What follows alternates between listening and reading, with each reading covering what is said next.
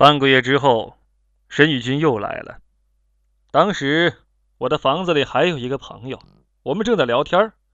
沈宇军进了门，直接走到我跟前，看着我，眼睛闪闪发光的说：“欧阳，我决定了，接受催眠。”我抱歉的看了看那个朋友，对他说：“嘿，小申，你等一下好吗？”他这才认识到还有一个人存在，看了眼那个朋友，说：“哦，对不起。”然后他轻轻坐在沙发上，眼神一下就变得无精打采了。我从窗子朝外看了看，那个黑裙子女孩又出现了。她在花坛前静静的徘徊，说了一阵话，朋友就走了。我把她送下楼，故意从那个黑裙子女孩身边走过，并且瞟了她一眼。她长得很漂亮。她可能不知道我就是申玉军要找的人，她根本没看我，而是一直在观察花坛里的一只蜜蜂。回到楼上的时候，申玉军又变得犹豫和胆怯了。我担心，我用我的人格保证不会有问题的。接着我又说，人的精神和心底无比幽深，就好像大海，而人类探测到的仅仅是大海表面的一点一滴。这一次，我们要潜到更深的地方去，发现更深的秘密。他终于下定了决心，说：“好吧。”我让他卸掉和松开身上所有的束缚物，发带、裙带、鞋带，以最舒适的姿势坐在我面前，微微闭上眼睛，自然深呼吸。十分钟后，我用奇特的催眠语暗示他，意识注意点缓缓转移，依次放松脚、腿、腹、腰、胸、背、臂、肩、颈、头、脸，放松。放松，放松，放松，放松，放松。他的身体依次不归他的大脑指挥了。现在，他只剩下了一缕意识，像烟尘一样跟着我的声音慢慢飞来飞去。我静了手，握在一起烘热，然后用这双温暖而洁净的手轻轻摩挲他皮肤表面，额部、两颊。下颚、脖颈、双肩、胳膊、手掌，按照同一个方向反复、缓慢、均匀的移动。这是温觉引导法。我的嘴里一直叨念着暗示语言，引导他向更深层次下沉，卸掉了全身的骨肉，身体渐渐的下沉、下沉、下沉。双眼关闭。窗户关闭，这世界温暖、安静、舒适，眼睛永远不愿再睁开。一缕魂魄在飞，在飞，在飞。我感到睡意一阵阵的朝我袭来，接着我就感到不是我在说话了，而是正在接受我催眠的女孩在说话。她的声音是那么轻柔。他的语气是那么亲昵，就像我梦中永远见不到的情人，就像我前世的母亲和来世的婴孩。四周太黑了，这是天上的天上，地下的地下。他在说：“你太累了，现在你要永远睡过去了。”他还在说。我守护着你，生生世世都不会离开。没有人笑，没有人哭。我不知道，我已经被人反过来催眠了。催眠我的人正是接受我催眠的人，一个神经兮兮的女孩，一个装作十分害怕催眠的女孩。实际上，她深谙催眠之术，她的道行远在我之上。不然，我不会反过来被他催眠的。英雄，我崇拜你。现在有邪恶的人需要你去消灭，你站起来，站起来，站起来。我站了起来。有一把椅子在阻挡你，请你折断他的四条腿。我抓过那把椅子，咔吧咔吧把四条腿掰断了。在催眠状态中，心理对生理的控制力可以达到惊人的程度。平时我哪有如此大的神力？朝前走，朝前走。我不知道他要指令我去干什么。忽然，我的意识产生了一丝丝动乱，似乎想反抗。这念头是理性在起作用，不过很快又被淹没了。好了，你回到椅子上，坐好。我告诉你，蛇袭咒就是邪恶。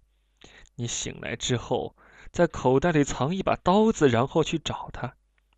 你只要听见蛇袭咒说出“蛇袭咒”三个字，那就是命令，你就要进攻，把刀子刺进他的心脏。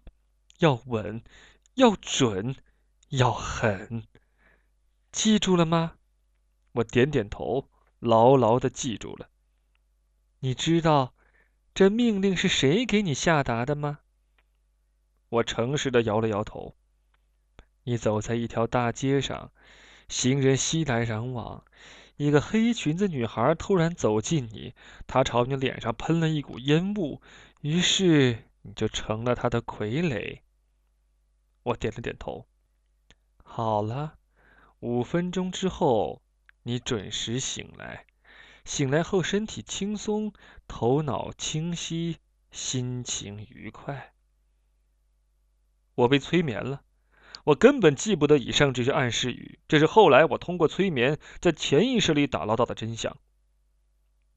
我睁开了沉沉的双眼，申玉君还在我面前坐着，微微闭着眼。我陡然想起，我在给申玉君催眠。不知道什么时候自己给睡着了。我想用冷水洗一洗脸，转过身，看见一把椅子翻倒在地，四条腿都被掰断了。我困惑了，房子里只有我和申玉军两个人，这是谁干的呢？我放弃了去洗手间的念头，坐下来，决定把申玉军唤醒。好了，五分钟之后你准时醒过来。醒来之后，身体轻松。头脑清晰，心情愉快。五、四、三、二、一，醒来吧，醒来吧，醒来吧。申玉君缓缓睁开眼睛，真舒服。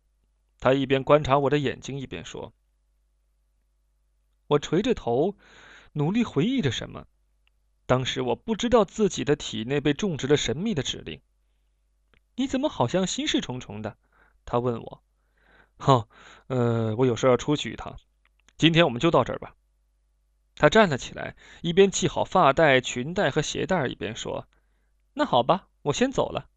再见，再见。”他小心地绕过那把残疾椅子，走到门口，突然回过头来，看着我的眼睛说：“你小心点啊。”我陡然感到某种巨大的危险，我迷茫的看着他，问：“我小心什么？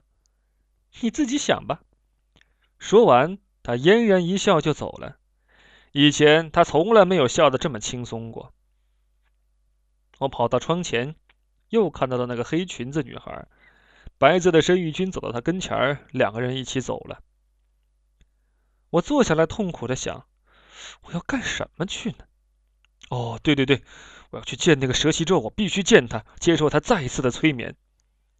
我站起来，收拾一下，准备动身了。突然，我仿佛看到一个熟悉的画面，黑暗中有一个人闪现出来，是蛇袭咒。他笑嘻嘻地看着我，一步步走过来。虽然他在笑，可我感觉那是更深层次的敌意。我忽然感到自己很弱小，就像大雨中的一只小蚂蚁，暴风中的一茎草。我得拿个武器。走进卫生间，我看到两瓶硫酸，可是此时我却感觉他们是清水。有人拿两瓶清水在骗我。你闻闻哪瓶是硫酸？都是我玩过的把戏，我可不会上当。接着，我走出卫生间，来到书房，打开一个抽屉，看见几包老鼠药。我莫名其妙的觉得它们其实是零食，吃了后只会增肥。我又放弃了老鼠药。我有一种飘零和无助的感觉，我想哭。这是我成人之后第一次想哭。我孤苦伶仃的走出书房，惊惶的四下张望，终于在厨房大理石案板上看见了一把水果刀，一把锋利的水果刀，这才是我真正的武器。我敲开蛇息咒门的时候。他正坐在窄小的办公桌后面看报纸。我走到他跟前儿，坐下，坐得离他很近。我右手插在口袋里，抓紧那把水果刀。大记者，听说你最近改了行，也开始做催眠治疗了？他笑着问。呵呵，没有，我还在报社工作，只是业余时间偶尔做做玩。现在咱们算是半个同行了。没有没有，您是老师，我是学生。我谦虚地说。哎，你客气了。突然我问他，哎，对了，您叫什么名字？问完这句话，我打了个冷战。你连我名字都忘了？他笑着问。我也觉得自己说的这话有点滑稽，就尴尬的笑了笑。今天天气真好，我说。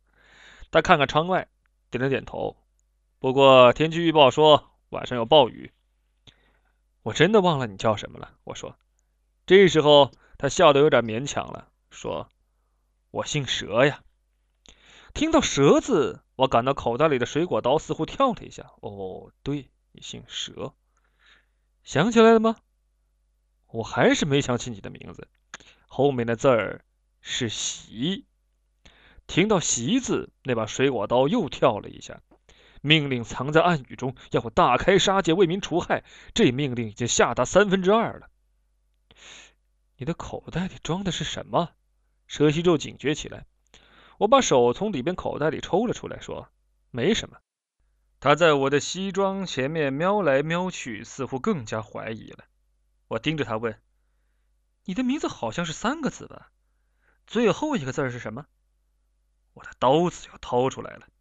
他突然放松了警惕，又恢复了常见的那种笑，伸手打开抽屉，拿出一张名片。看来呀，您是贵人多忘事啊，真把我的名字给忘了。啊，没关系，我给你一张名片吧。邪恶将继续蔓延，他的笑将继续蔓延。我举着那张名片，虚心的问：“您名字最后这个字念什么？”他好像意识到我不怀好意了，也不怀好意的笑着说。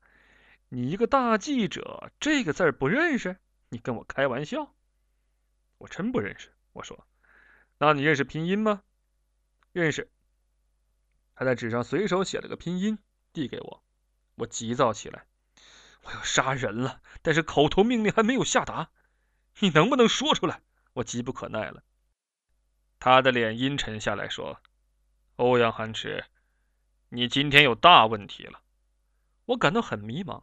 没有啊，他咄咄逼人的盯着我说：“我怀疑你的大脑被人控制了。”听了这句话，我感到好像被雷电击中了一样，整个身子抖了一下。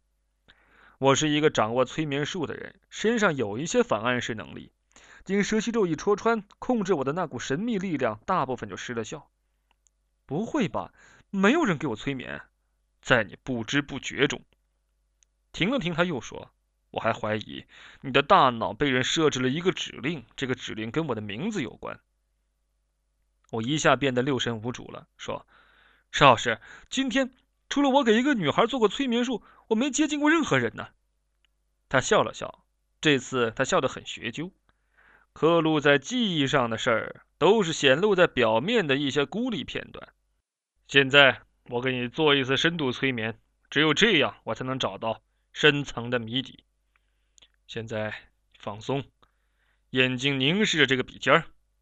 他举起一支笔，就是刚才写拼音的那支笔，舒缓地说：“接下来，他慢慢转动这支笔，低低的嘀咕起来。我渐渐的沉入一片黑暗。不过，我一直没有放松兜里的水果刀。